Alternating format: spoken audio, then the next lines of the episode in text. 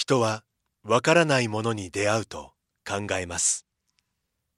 これは一体何なのか？じっと観察して想像力を働かせる人もいればそばにいる誰かと対話を始める人もいる。私たちはわからないものが開く世界の可能性を信じています。それはいつでも人と人をつなぎ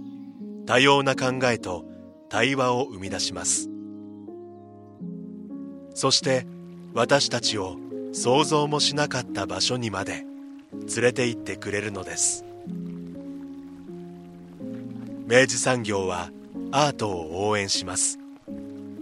あなただけのプラスを提供する明治産業。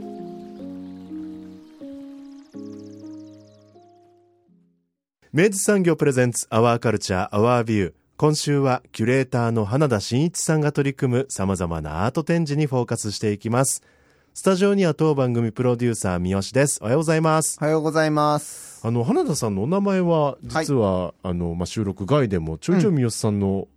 お言葉で聞いてたんですけど、はい、ついにご出演と。そうですね。はい、あの、本当あの、福岡で、えっと、まあもう長く、うん、あの、キュレーターとして、えっと、活動されている花田さんですけれども、もともとは、えっと、またこの後詳しくお話はあると思うんですけど、あの、うん、北九州の美術館で学芸員をなさられていて、はい、その後、えっと、ある時期から、まあ、インディペンデントのキュレーターとして、うん、えー、活動を始められて、はい、で、本当に様々な、えっと、展覧会企画だったりとかを、えっと、取り組まれる中、うん、えっと、今回はですね、えっと、番組で、まあ、お迎えするにあたって、まあ、2つのですね、うん、あの、花田さんが手掛けられている、あの、ちょっと気になるプロジェクトもありましたもので、うん、えっと、そちらをちょっとお話をお聞きするべく、はい、満を持して花田さんをお迎えさせていただいた次第でございます。はい。あの、まずは花田さんについていろいろ伺っておりますので、はい、インタビューの模様をお聞きください。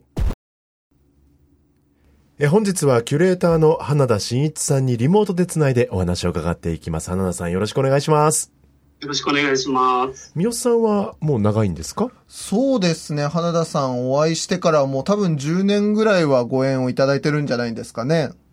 そうですね。確か車座会議。あ、そうか。で、お初めてお会いしたのはそこ、まあ、その前から三好さんのお名前は知ってたんですけど。恐縮です。何年でしょうね。10, 10年以上前だそうですね。あれ2012年とか13年とかそれぐらいじゃなかったですかね、確かね。うん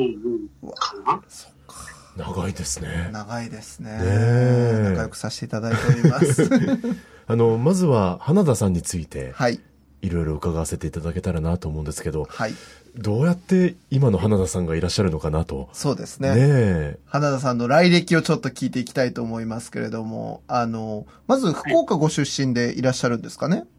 そうです。福岡市生まれ育ちで、大学まで福岡にいました。うん。で、そこで、うん。はい。大学出てから最初の職場が北九州市立美術館だったんですね。そうです。なるほど。北九州市立美術館。それが1996年です。うん、で、そこで北九州に引っ越して、11年いましたね、美術館ね。もうじゃあ結構その時はもう美術館でもういろんな展覧会を企画してはお届けしっていう感じの毎日だったわけですか、やりましたよ。もう最初の年なんか1年に5本展覧会担当しましたので、まあ2年目は少し楽でしたけど。すごいですね。まあ新人研修的な意味合いもあったり、お手並み拝見的な意味合い本当ですね。ちょっと、どんなもんかちょっと見せてもらおうじゃないの、的な。そうそう。で、そのような洗礼を受け、うん、で、入って5年目に初めてその、本格的に自分であの自主企画した企画展をやらせてもらったんですよね。でそれが、えっと、北九州ビエンナーレの第6回目で、うん、タイトルが「事の始まり」っていうんですけど普通展覧会ってあの形ある絵画とか彫刻とかが会場に並んでそれを見るっていうのが、うん、まあ、多いと思うんですけど、その時は、あの、プロジェクト系の作品っていうか表現を観客に見てもらう。つまり、で出来事を展示するっていうのをやってみたんですね。うんうん今でこそ割とまあそういうプロジェクト系のまあ作品というか、あの取り組みはあの増えてきてますけど、当時で言えば結構なんかまだ割とあの先駆的だったんじゃないですか、はい、そうですよ。全然そんなの全然なかったんで、うん、まあ先輩からはかなり心配され、うん、まあ、事務所でもね、うん、なかなか落ち着かずお、お客さんもどうやって見ていいのかよくわかんないみたいな。うん、そうですよね。観客側のその受け止める、まだそのリテラシーというか、あの鑑賞の仕方みたいなものが全然多分ついていかない中で、相当暗闇の中でまさぐるようなね、体験になりそうですね。えー、はい。なんかかなかその入場者としては記録作りましたので、うん、一番入ってない。そっちの記録。だけど、うん、あのそのアーティストの一人の川又忠さんとか、うん、まあ、島吹道弘さんとか、うん、あと小倉のねセカンドプラネットさんとか、はい、あと中澤秀樹さん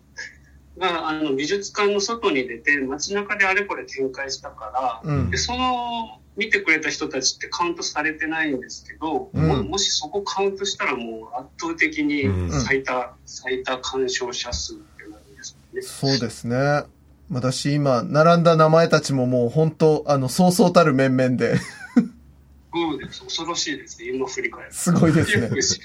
新人のくせによくやったなと思います。もう若気の至りで上から順にみたいな感じでしたね。本当に若気の至りでね、なんかやっぱ誰もやったことない企画をやってあっと驚かせたいみたいな。そういう横島の心働くじゃないですか。いやいや、あの、青年、青年らしい野望でございます、それはね。そうそうそ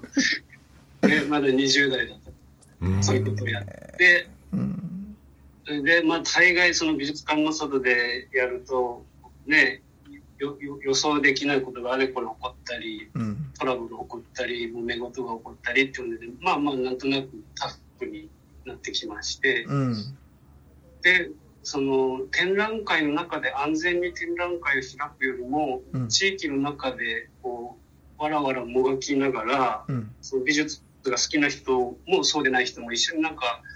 ごちゃごちゃややりながら物事が進んでいくっていうのがとても面白かったっていうか、クリエイティブだなと思って、うんうん、で、徐々にその展覧会、美術館の外で仕事をしたいなと思うようになってきて、うん、で、2007年に辞めたんですね。うん、で、フリーランスしばらく、10年くらいかな。そうですね。フリーでやってました。僕が多分お会いしたのが、だからまあそのあたりの時期の花田さんですけど、あの、その当時から、あの、今に至るまで相変わらず思ってますけど、フリーのキュレーターってどうやって仕事作ってんだろうなって本当思うんですけど、どうですか？いやー、よく10年もやったなって自分でも思います。で、まあ、正直言うと全然食えてないんですよ。展覧会の仕事だけじゃないです。はいあの、まあ、東京とか大阪だったら、今だったらね、増えるのかもしれないけど、うん、まあ、今も福岡でも、今でも増え始めてはいるんでしょうけど、うん、まあ、僕が辞めた2007年とかはまだ全然そんなんじゃなくて、うん、まあ、ちょろちょろ企画をやらせてもらいつつ、あの、大学で非常勤で教えに行ったり、なんか、新聞記事書いたり雑誌に記事書いたりしながらなんとか生計立ててましたね。あの、どんな感じでそのフリーのキュレーターは、あの、仕事のお声がかかるんですか？まあ、例えば美術館からだったりとか、あるいはもう個人のなんかこう、プロジェクトで、あの、花さん、ここ、これちょっと一緒にやってくんないみたいな感じなのか、どんな感じなんですか？えっとね、10年、あの、前半は、あの、NPO の仕事をメインにやってました。あの、そう考える会北九州っていう NPO があってですね。うん、はい。その企画を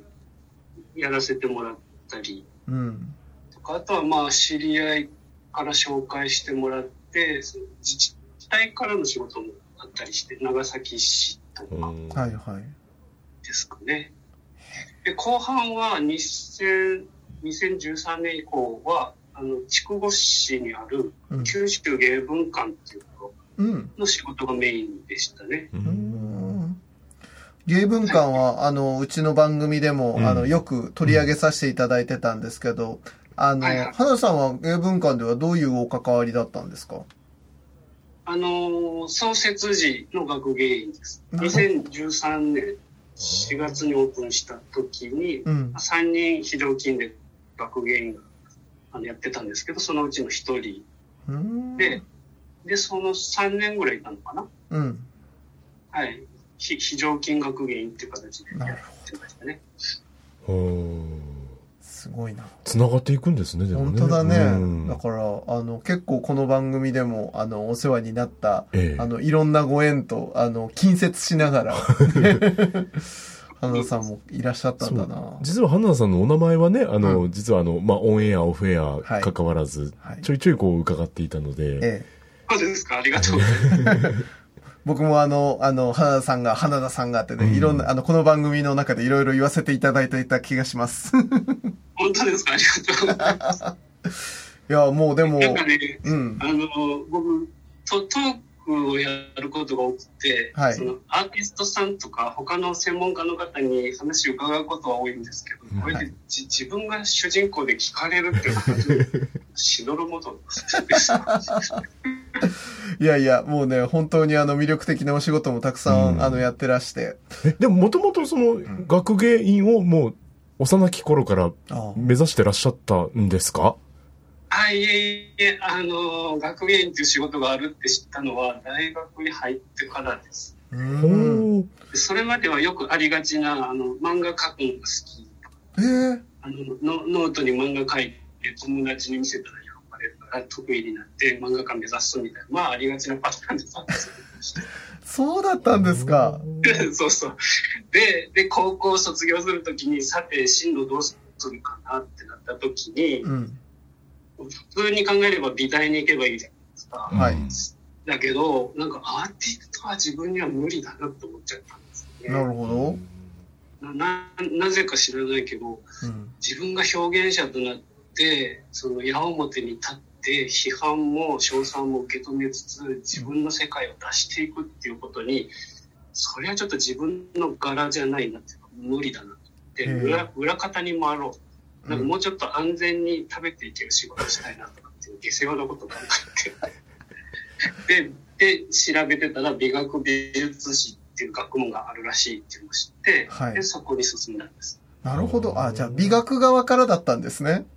そうそう。でそこで学芸員っていう仕事があるって知ってっていう感じです。そうなんだ。うん、ね。えねえ。えー、でも大学入ってからでもねなれるんだ。いや、だしなんか、あの、花田さんの今の、あの、お話聞きながら、でも、今となっては、なんか、むしろ、あの、キュレーターとしてなのに、めちゃくちゃ矢面に立ちながら、めっちゃバッサバッサとやってる感じもしますけど。なんかね、そうなんですね。キュレーターってそんなさ、あの、表に出ない方がいいはずなんですけどね、その黒子役と。とんでもない。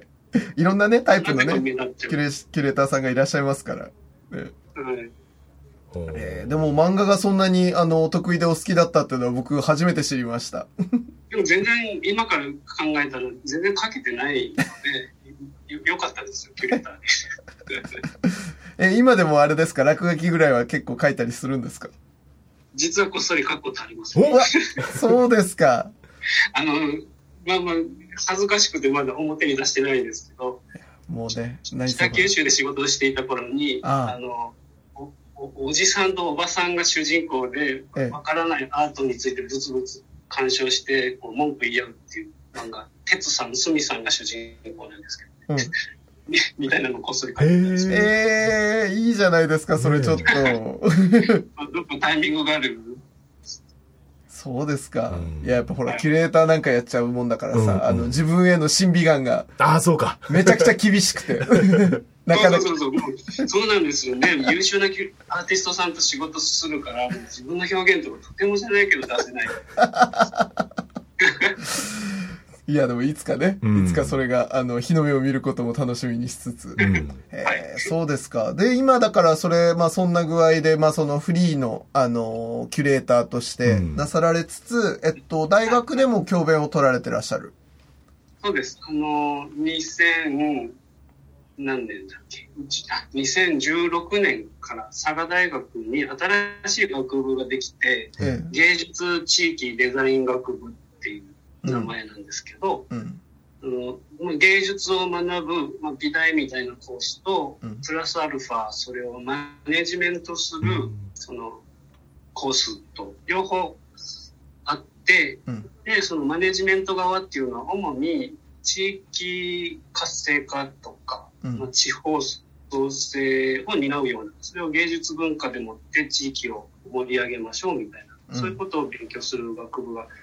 新しくできて、うん、で、まあ、ありがたいことにそこを応募したら、うん、雇ってもらいまして、なるほど。8年目ぐらいですね。でも今、まさしくその花田さんの来歴をお聞きする中で、あの、いきなりその、ガチガチのその、プロジェクト系の、あの、さ、あの、企画で、その、いわゆるその、箱の中で収まる美術じゃなく、外にガンガン出てって地域と関わっていくっていうことを選んだ、あの、花田青年が、数十年後にそうやってこう、その、まさしくそれを教える側になっているっていうのはなかなかな人生だなと思ってお聞きしてました。いや、もうね、渡りに船と言いますかね。ありがたかったですね。いや、でも、あの、花田さんのあのお仕事を知る人間からすると、それは本当に最適なポジションだなと思って今聞いてましたよ。まあまあ、そうなんですね。はい。で、まあ、更新の育成も今は、うん、えー、手掛けてらっしゃるんですけど、ご自身のキュレーターとしての動きも同時進行でされてるわけですよね。はい、そうです。う学生からしたら、大学の教員なんて、その大学でのんびり暮らしてるって思ってるんですよね。うん、もうそそんな見られたら悔しいから、こんだけ大学の外でも現役で仕事やってんだぞって自慢したいんで。頑張ってやってます。いや、でもあのね、そういうね、あの、アクティブな先生からね、教えられる、教えてもらえるっていうのは、ね、あの、数十年後ぐらいにね、あの、改めて振り返った時に、あれ実は先生めっちゃすげかったんやんっていうふうにね、なっていきそうですね。大体そうですね、大学の時。そうですね、確かに。先生の凄さなんてわかんないです。当時はね、わかんないもんです。ねいや、でもそうやってですね、うんうん、あの、花田さんは今、あの、実はね、ちょっと、まあ、こう、今日番組を、あの、お招きしたのも、うん、まあ、ここから、あの、お聞きしていく、まさしく今、花田さんが手掛けてらっしゃる、うん、まあ、二つのプロジェクトについて、うん、少しちょっとお話もお聞きしたいなと思ってお招きしたんですけど、はい、あの、一つが、それこそ、大学生なんかからすると、これはなんかもう、憧れられちゃうようなプロジェクトじゃないかなと思いますけど、あの、スキンケアブランドになるんですかね？イソップって、あの、ありますけど、ね、こちらのイソップさんの、はい、あの、天神の9店舗を、あの、あの、舞台にした展覧会企画というか、あの、プロジェクトがあって、これちょっと詳しくお聞かせいただいてもよろしいですか？はい。あの、イソップっていう、その、化粧品、うん、ハンドクリームとか、はい、香水とか。はい。僕も愛用しております。あ、本当ですか？はい。っていうところが、まあ、オーストラリア発祥でいろんな国いろんな地域でお店があってで福岡は2店舗あるんですよね、博多店と福岡店と。はい、でその福岡店の方があの去年移転をしてもともと最初のお店が空き店舗のまんま空いていたんでそこで展覧会をやりたいと。でイソップさんがそういう計画を立てて、うん、で地元の作家さんに活躍の場をあの作ろうっていうので、じゃあキュキュレーター誰に頼もうかっつってネットで検索したら僕が出てきて、本当ですか？いきなり全然その何のつてもないところから依頼が来てですね僕もびっくりで。僕、化粧品使ったことないので 本当に、本当に申し訳ないけど、ウソップっていう名前もその時初めて知って。そうですか。まあでも、面白そうだなと思って、うんはい、でその空き店舗のところはそのお店をやってた頃の内装がそのまんま残ってて、うん、だからギャラリーとか美術館みたいにこう白い壁だけがポカッとあってアーティストが好きなように空間作りできるっていう条件ではなく、うん。いいろいろ制約とか、ね、考慮しないといけないこととかいろいろある中で、うん。ここでどんな展示ができるのかなってうん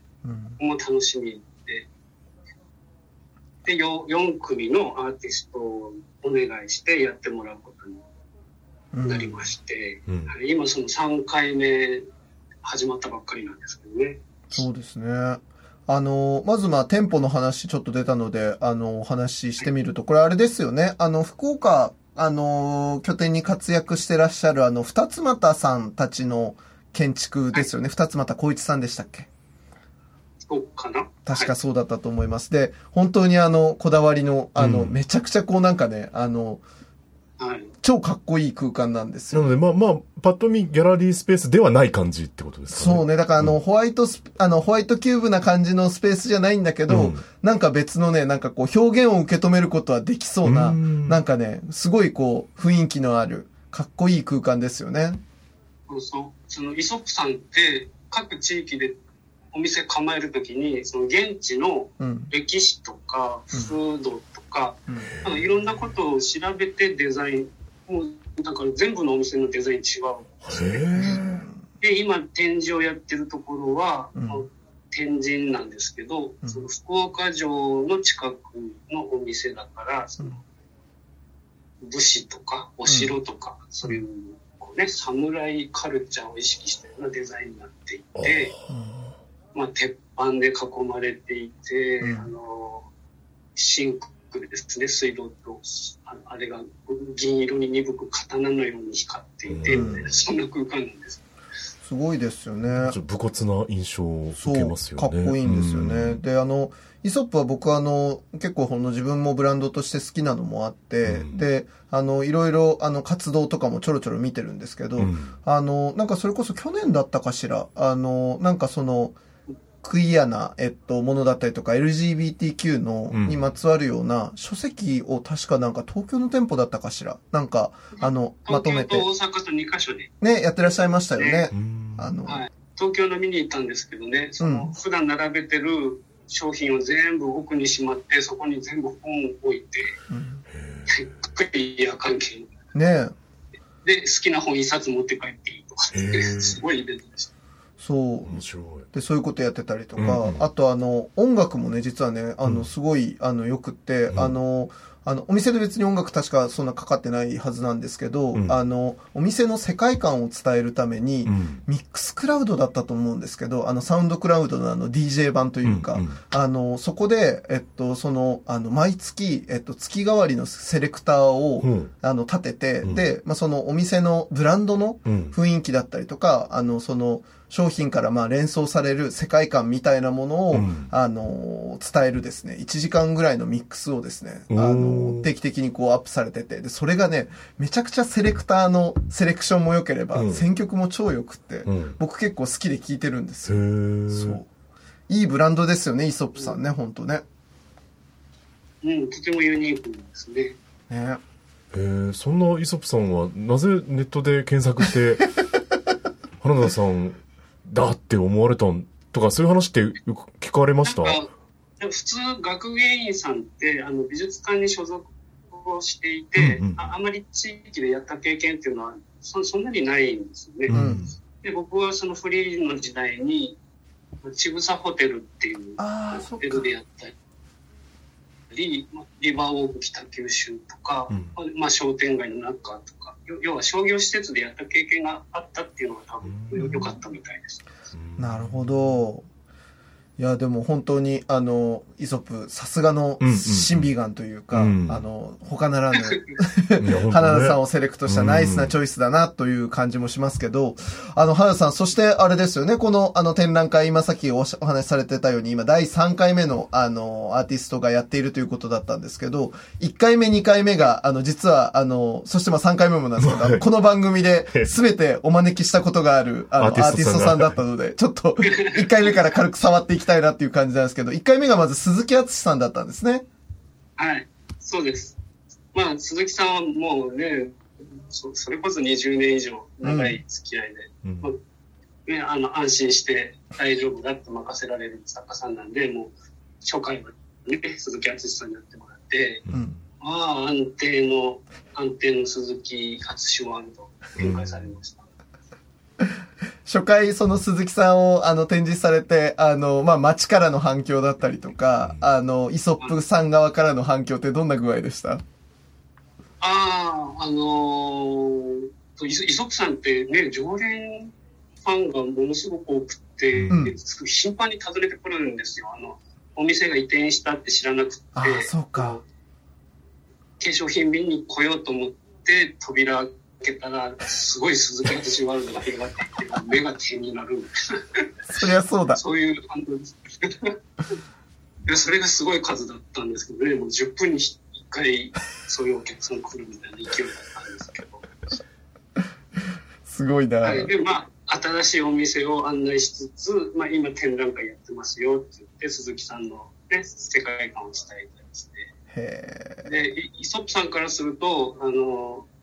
ね、まあ、鈴木さんの、ま、まあ、言う、まあ、チープっていう言い方は失礼かもだけど、うん。うん、まあ、そ素材自体はチープな素材で、でも、そのボリュームで見せると、うん、すごいきらびやかになって、なんか圧倒的なエネルギーを充満させるみたいな。のに、まあ、イソップさんも面白がってくれてましたね。へえ。これなんか、そのイソップさん側から、あの、なんかテーマみたいなものが、こう、規定のキュレーションとかだったんですか？そうですね。まあ、両者で話し合って、まあ、化粧品メーカーとして、その人の美との美しさを、まあ、外側から作るもんじゃなくて、内側から作ろうとしてるみたいな、そういう理念を話してくださったので、うん、あじゃあ僕もその美しさっていうとっかかりから、なんかその 4, 4組のアーティストさんにそそれぞれの面からの内なる内なるなんか生命感の発露っていうか、美しさって限定しちゃうと狭いんですけど、うん、そういうリフ言いました。まあ、ただ、でも僕展覧会作るときって、まあ、なんとなくのテーマは立てるんですけど、アーティストさんにはあんまりそれ意識せずに自由にやってくださいってやってるんですけど、ね、へで、出来上がったものを、まあ、まあ、今回だったら美しさっていうキーワードだったり、うん、まあ、ここっちがそれぞれの作家さんになんとなく伝えていたイメージに沿って解釈を書いていくっていうふうにそういう流れでやってますね。へえ、面白い。でも、1回目が鈴木さんだと、その、そのテーマみたいなものが、こう、別角度から、こう、うん、ね、提示されてそうで、うん、その、急にブワッと、こう、やっぱり想像が広がりそうだなって、思いましたね、うん、一発目鈴木さんは結構なんか、あの、いい、いいジャブになった感じがしますね、なんかね。そうです。まあ、ここまでやったらもう、あとは何でも、ね。イソップさんにもちょっと心の準備をして。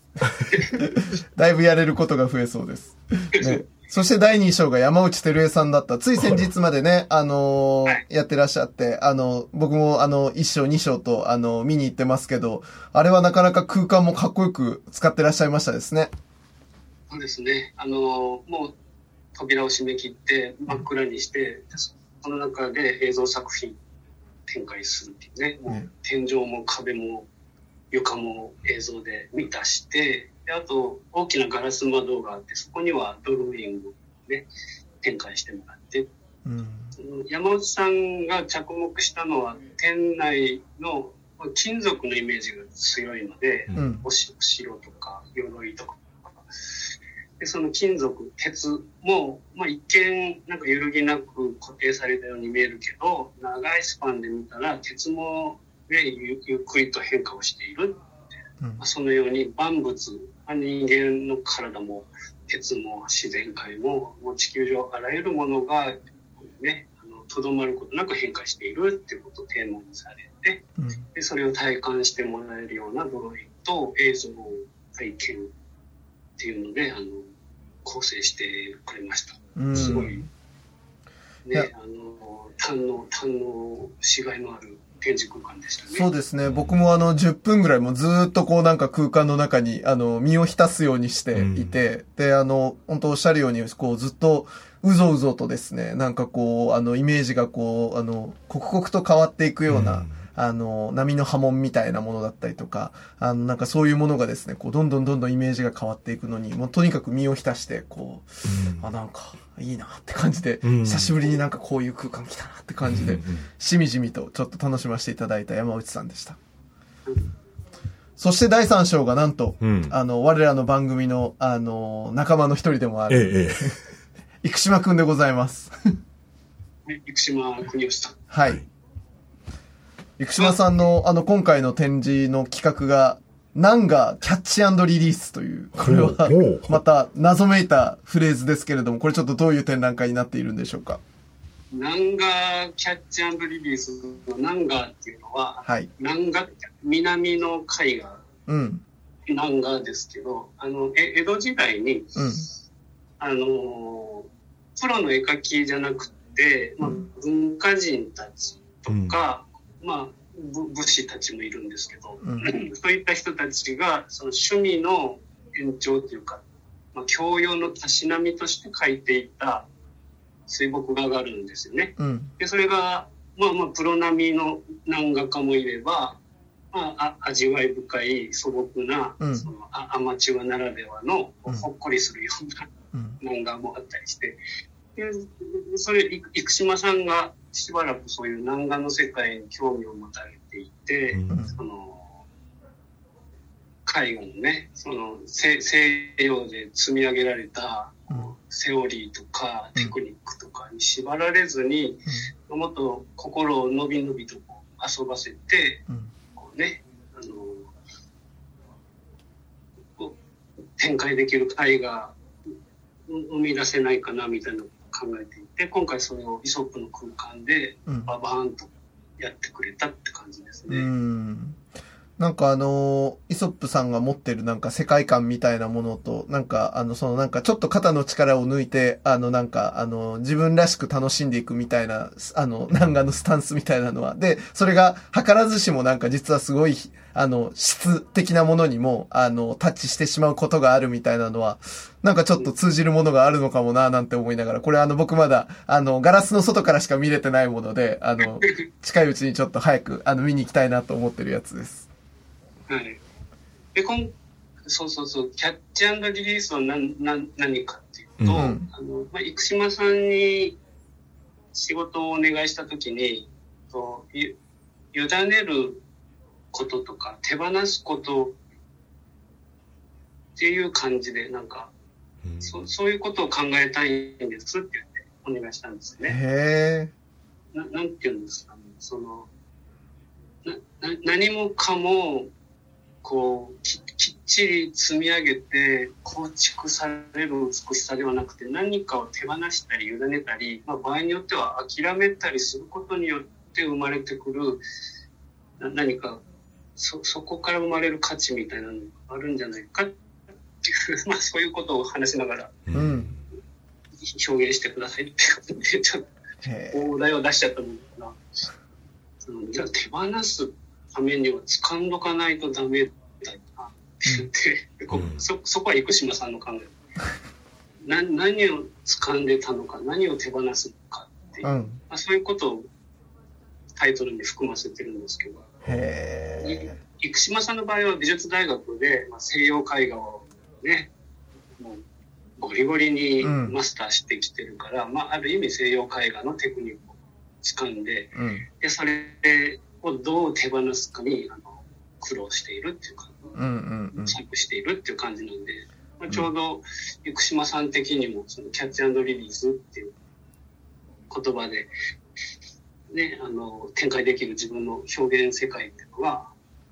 チャチャレンジしがいがあったみたいですね。そうですね。いや、あの、いや、今、つくづく、あの、花田さんの、あの、アーティストへの、うん、あの、お題の渡し方がめちゃくちゃうまいなと思って、本当にちょっと感心しておりました。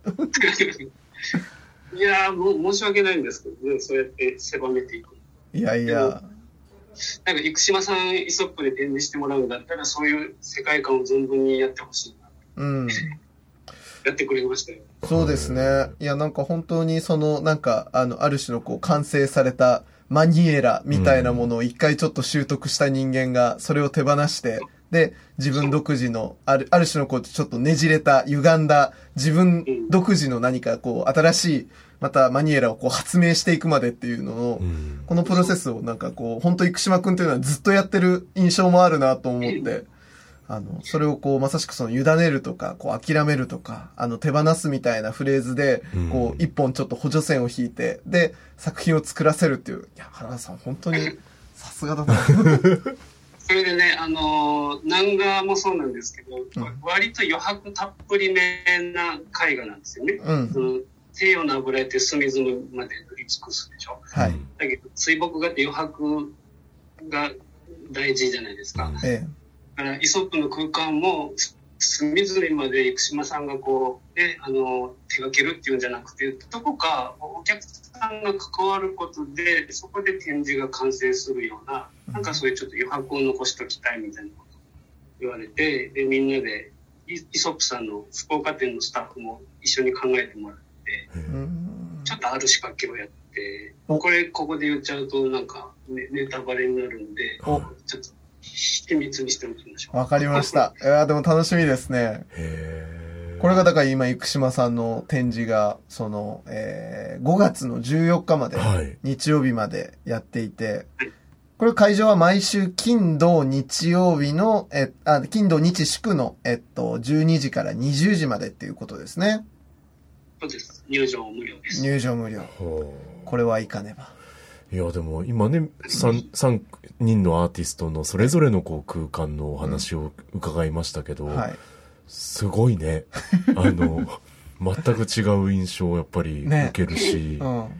でもやっぱりこうおっしゃったように一つのまあテーマじゃないですけど、うん、投げかけたものに対する返事みたいなものがそれぞれまた違って、うんウキウキしますね。ね。うん、まあこういう本当あの、同じ固定の箱の中で、こう、同じ企画の枠組みの中で構えつつ、うん、まあ一個一個こうやって変わっていく企画の醍醐味ですね、この辺はね。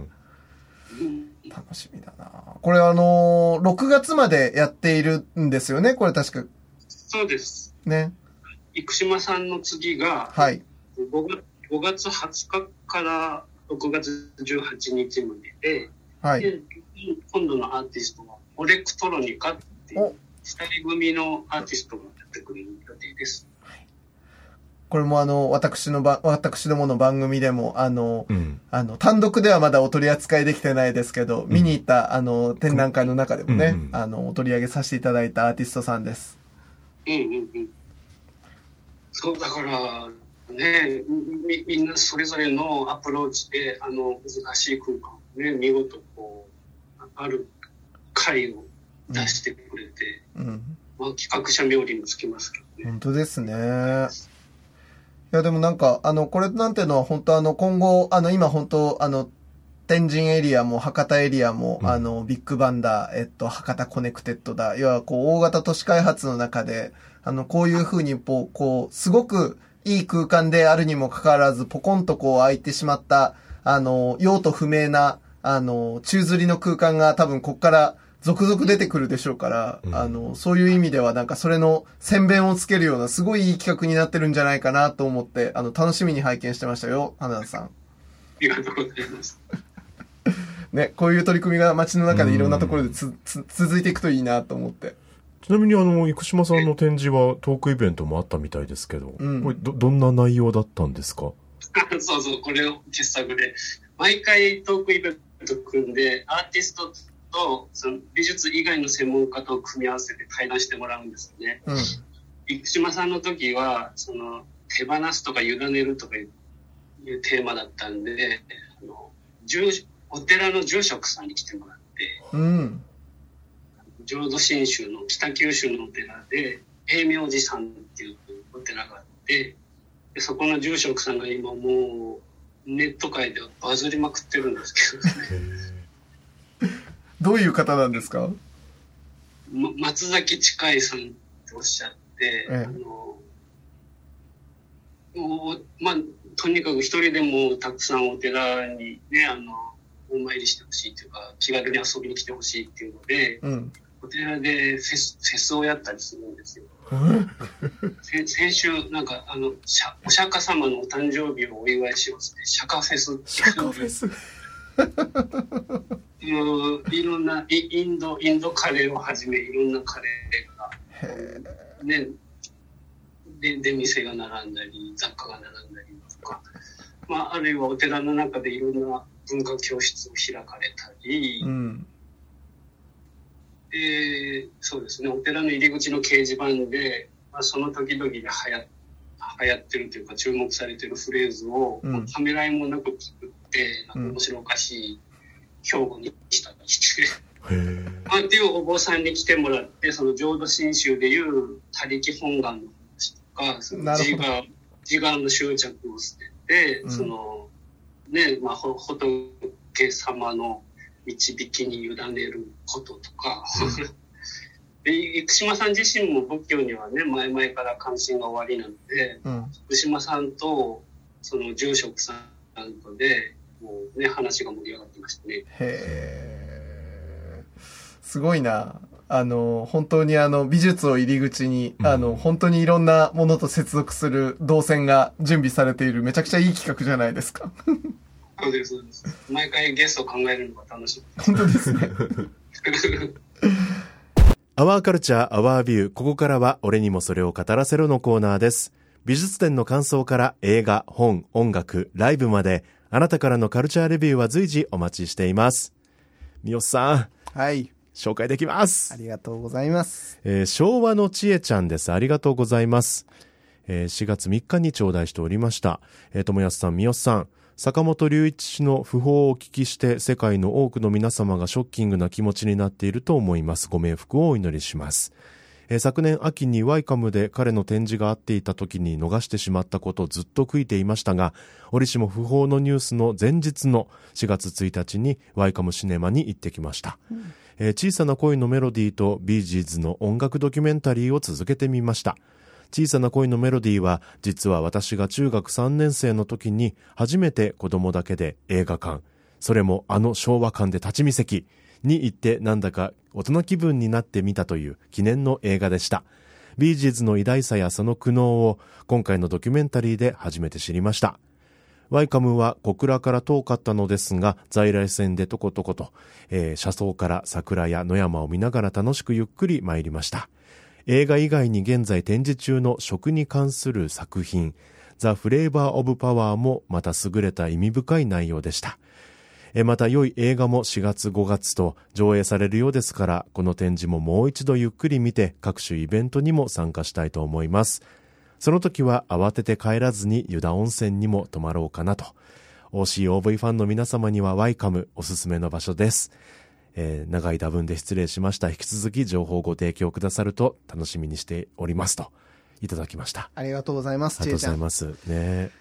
もうワイカムはね、ええ、あの私もですね、うん、えっと、かねてより、えっと、大好きな施設でございまして、うん、で、あの、とにかくあの、撮影、あの、収録にね、うん、あの、いつか行きたいのですけれども、ちょっとね、あの海海を越えてね。そうなんですよ。あの、本州入りするっていうことをですね、あの、決意を決めたら、本当に今すぐにだって行きたい。あの、もうずっとあの、僕、あの、番組でですね、うん、あの、取り上げるネタをこう、チェックするときに、うんうん、あの、ワイカムも必ず見てるんです。はい。で、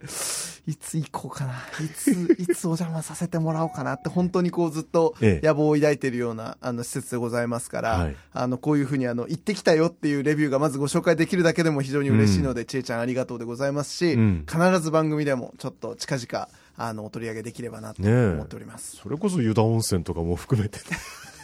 単に。どうすか？どうすか？プロデューサー。あの、収録ツアーを、リスナーと行く収録ツアーみたいな。でも確かにね、リスナーさんと今年はなんか本当そのアート作品をこう、なんかあの、この来る番組企画として一緒に見るとか、はいね、なんかね、あの、一緒に見に行くとかね、うん、なんかそういうような企画とか本当にできたらなと思ったりもしてるので、うんちょっとこれが口約束にならないように、ちょっとね、あの、必ず企画したいと思っております。ぜひ皆様、あの、うちのプロデューサーにね、メッセージをお寄せいただければと。ね、もう6月だよとかね、もう9月だよとか言ってね、いつでも行く準備はできていますとか言われちゃう、ね、あの、続々と日付だけが送られてくるっていいですね。怖いよ。迫り来るものを感じますけど、はい、えー、昭和のちえちゃんありがとうございました。ありがとうございます。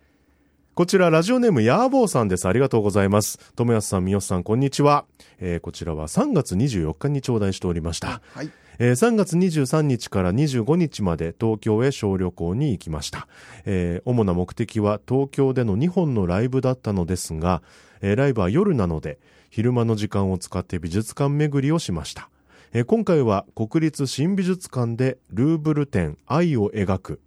国立西洋美術館の同型の地ブルターニュ。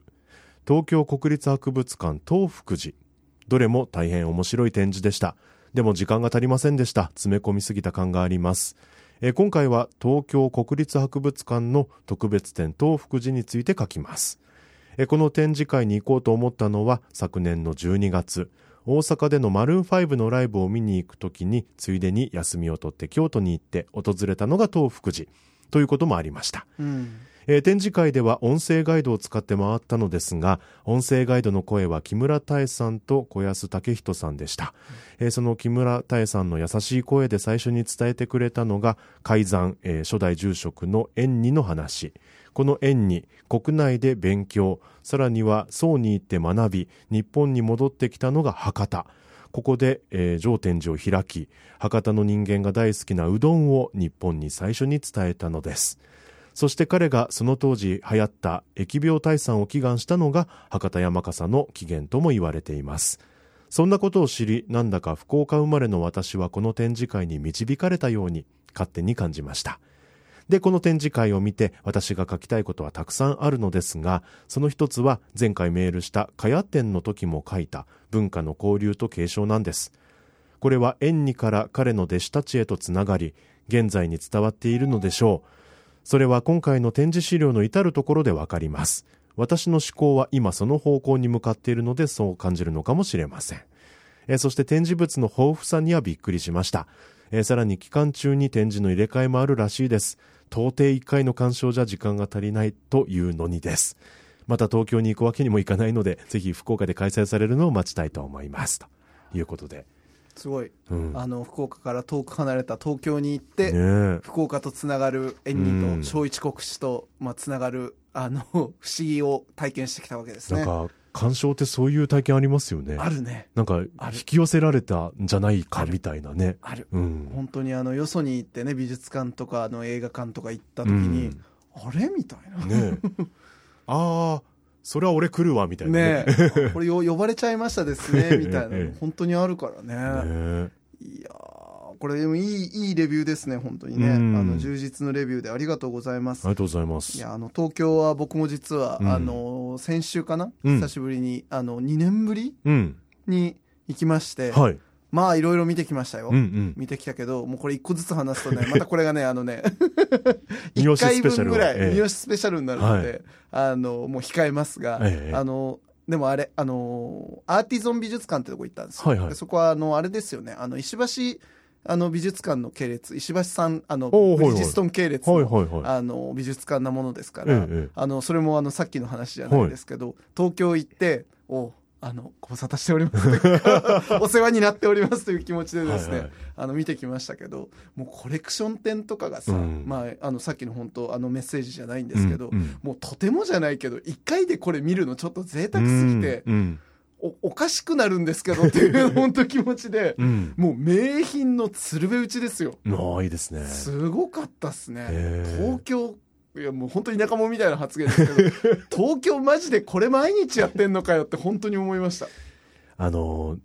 結構詰め込むと後悔しますよね。すごいね、うん、ちょっとね。だ僕、その前日とその翌日は映画も見て、うん、であと、その美術展を、あの、ダムタイプのやつと、うん、そのアーティゾンの、あの、コレクション展と、まあ、続けてみたんですけど、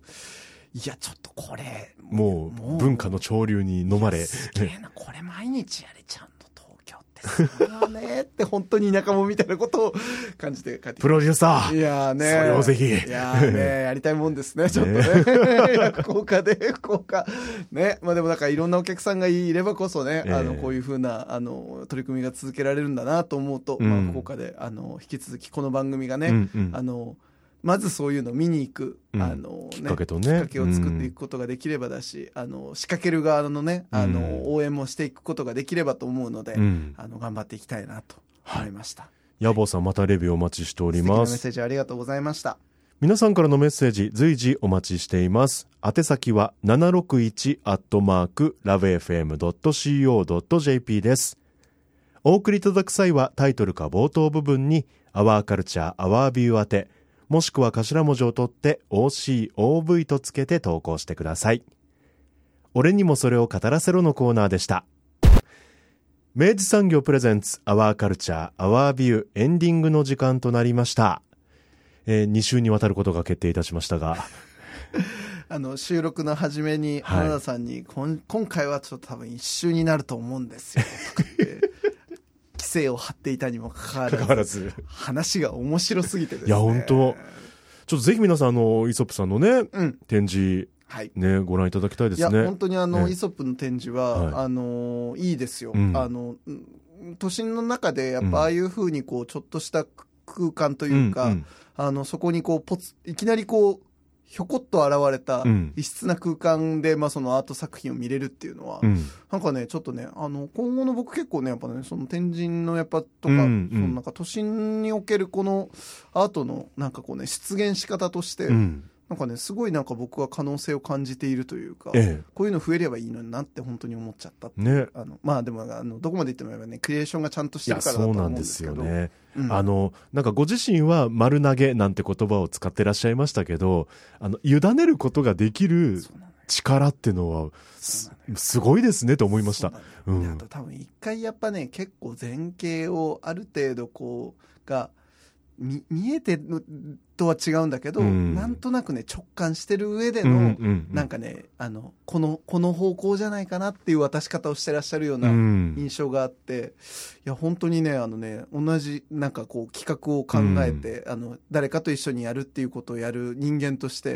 めっちゃ勉強になった今回ですけど、次回実はですね、はい、これに増してですね、ええ、あの花田さんのキュレーション術の、はい、あの、奥行きがですね、うん、というか、その、やり方みたいなものが、うん、発想術みたいなものかな、うんうんうん、が、ちょっと、あの、また垣間見れるですね、うん、あの、後半戦がまた非常に面白いお話がお聞きできてますので、うん、あの、引き続き来週もお楽しみいただければなと思います。えー、そして現在は、あの、生島国吉さんの展示が行われているということで、はい、なんか、まあ、生島さんの現在みたいなものももしかしたら感じることができるのかなと。間違いね。ね。あの方だってご登場いただくたびにいろいろこうやっぱりね。あの人は本当に一定じゃないから、ね、そう生島君何人もいるんじゃないか。生島ユニバースが。生島ユニバースが。ね。アース21とかみたいな。こんな感じでね。ねぜひご覧になったらあのご感想お待ちしております、はいはいえ皆さんからのメッセージは761アットマークラブ FM.co.jp で随時お待ちしています。お送りいただく際はタイトルか冒頭部分にアワーカルチャーアワービュー宛て、もしくは頭文字を取って OCOV とつけて投稿してください。アワーカルチャーアワービューはラジコのタイムフリー機能を使ってもう一度聞くことができます。詳しくはラジコで検索してください。そして番組の特集はポッドキャストでも聞くことができます。Spotify ほか各チャンネルで随時更新しています。詳細はラブ f m のホームページからご確認ください。三好さん、今週もありがとうございました。ありがとうございました。アワーカルチャー、アワービュー。ここまでのお相手は佐藤智康でした。また来週。お引越しに伴いガス電気を使いたい、または止めたいとお考えのお客様。お引越しが決まったら明治産業へご連絡を。アプリからでもインターネットやお電話からでも24時間いつでもお受け付けいたします。お引越しのガス電気のお問い合わせは明治産業までご連絡を。あなただけのプラスを提供する明治産業。